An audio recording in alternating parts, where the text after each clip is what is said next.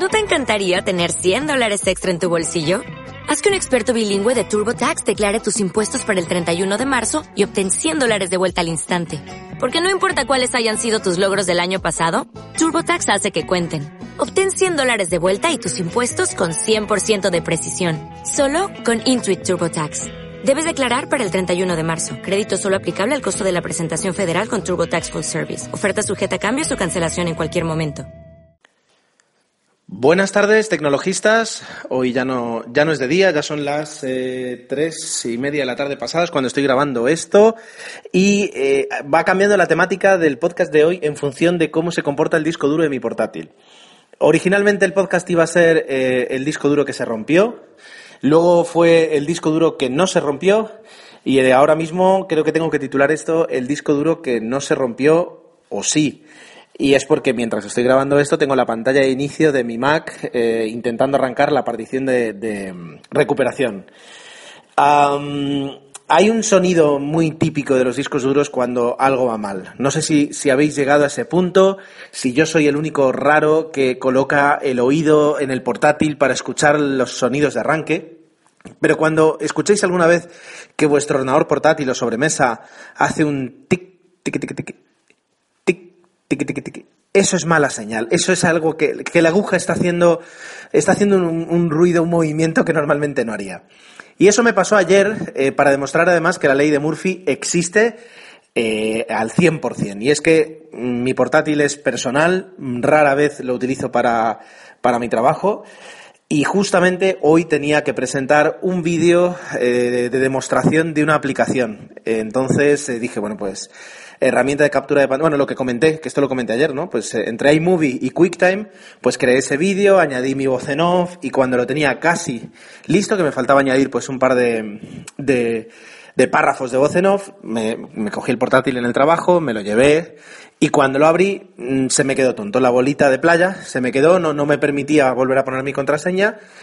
Le di botón y después de darle botón para que apagara lo bestia, ya no me volvió a arrancar.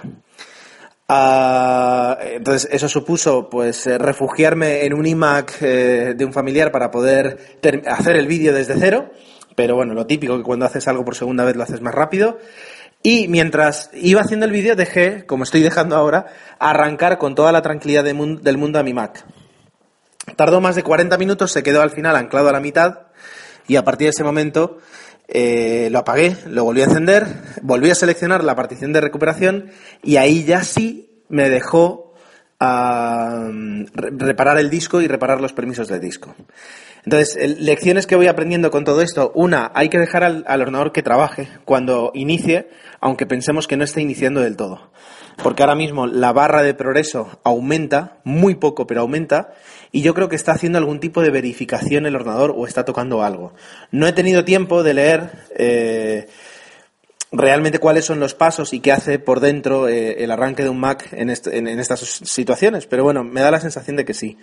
La segunda eh, es, que conviene tener siempre ahí la partición de recuperación. Yo pensaba que la partición de, recuperación ya no estaba en estos ordenadores. De hecho, hablando una vez, eh, pues llegamos a la conclusión de que, de que no, de que desde hace un par de versiones se confiaba únicamente en, en, la, en la recuperación a través de Internet. Pero por lo visto sigue existiendo. Y si tú tocas algo del Mac, y de hecho anoche en la cuenta de tecnologistas, en arroba tecnologistas-bajo, eh, lo tuiteé, tocas unos pequeños comandos y lo que haces es que esa partición de recuperación aparezca. No solo, es decir, aparezca como algo visible. Porque desde hace un par de, versiones, en MacOS 10, si quieres acceder a la, a la partición de recuperación, tienes que arrancar manteniendo pulsado Command y R. ¿Vale?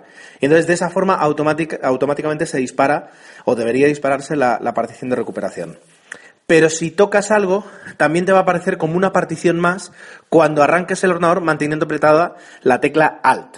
Y entonces, de esa forma, ah, mira, ¿ves? Ahora acaba de, arrancar la partición de recuperación. Toca, toca reparar permisos. Y de esa forma, eh, accedes a la partición de recuperación. Importantísimo tenerla, importantísimo tenerla desde mi punto de vista, ¿vale? Em, y, ya digo, como ahora parece que el disco duro no se rompe, sino que está haciendo tonterías, pues eh, van a pasar un par de semanas de pruebas y de ver qué pasa cuando lo echo a dormir, cuando no lo echo a dormir, porque parece que el, problema se origina ahí. Ah, se me ha quitado el debate de la cabeza de qué disco duro me compro, porque yo lo daba casi por perdido. Ya digo, ese ruido es muy, muy significativo. Y, estaba pensando si ya que voy a cambiar el disco duro, pues cambiarlo por uno de estado sólido o irme a lo económico y volverme a instalar un disco duro normal de 250 gigas y esperar a más adelante para hacer esa, esa actualización al, disco duro de estado sólido. Es curioso, los, los aviones militares suelen tener un programa lo llaman midlife update o algo así, es decir, cuando llega a la mitad de su vida útil, se les somete a un programa de, de modernización que les permite luego estirar unos cuantos años más eh, y unos cuantos años más. Y, por eso todavía seguimos utilizando aviones de los 70 y de los, y de los 60 incluso.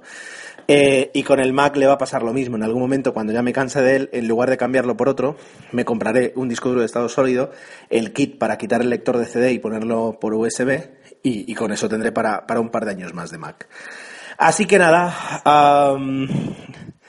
Sé que no, no es muy útil lo que os acabo de contar. Creo que no os he aportado muchos datos, más allá de confiad, dejad tiempo para que el Mac arranque varios minutos y confiad en vuestra partición de recuperación y aseguraos de que tenéis una instalada en, vuestro sistema. Y ya digo, a través de los enlaces podéis echar un vistacillo a lo que tenéis puesto. Eh, sé que no es muy útil, pero bueno, entender que este, este semi-estado de ansiedad eh, que puedo tener eh, por el hecho de, a lo mejor que se me estropee el ordenador o no, y ahora voy a volver a tratar de él. Lo último que os voy a decir, y, muy importante, y ya confío en que todos los que me escuchéis lo hagáis, pero por favor, difundid la palabra. copia de seguridad. Tres palabras, copia de seguridad. Ayer cuando pensé que me quedaba sin Mac, dije, bueno, pues tengo que cambiar una pieza, como el que cambia cualquier otra pieza del ordenador. Pero en ningún momento pensé que he perdido. Porque absolutamente todo, menos el, vídeo para el trabajo, que lo había empezado a hacer el día anterior, absolutamente de todo tenía una copia de seguridad en, Time Machine. Que si tenéis un Windows o un Linux, pues también hay, hay alternativas muy buenas para hacer copias de seguridad. Pero la copia de seguridad es, es como el, eh, es como el freno en el coche, es decir, no se concibe que tengas un coche y no tenga freno. Pues no debería concebirse que tuvieras un portátil, un perdón, un ordenador o un smartphone y no tengas una copia de seguridad de todo lo que haces. Así que en estas Navidades ese puede ser vuestro regalo. Instaladle a vuestro a vuestra familia, a vuestros amigos y, configuradle una copia de seguridad. Y nada más. Ahora voy a ver si reparo los permisos y, mañana os cuento a ver qué tal ha ido y si sigo teniendo Mac o si me tenéis que aconsejar sobre disco duro.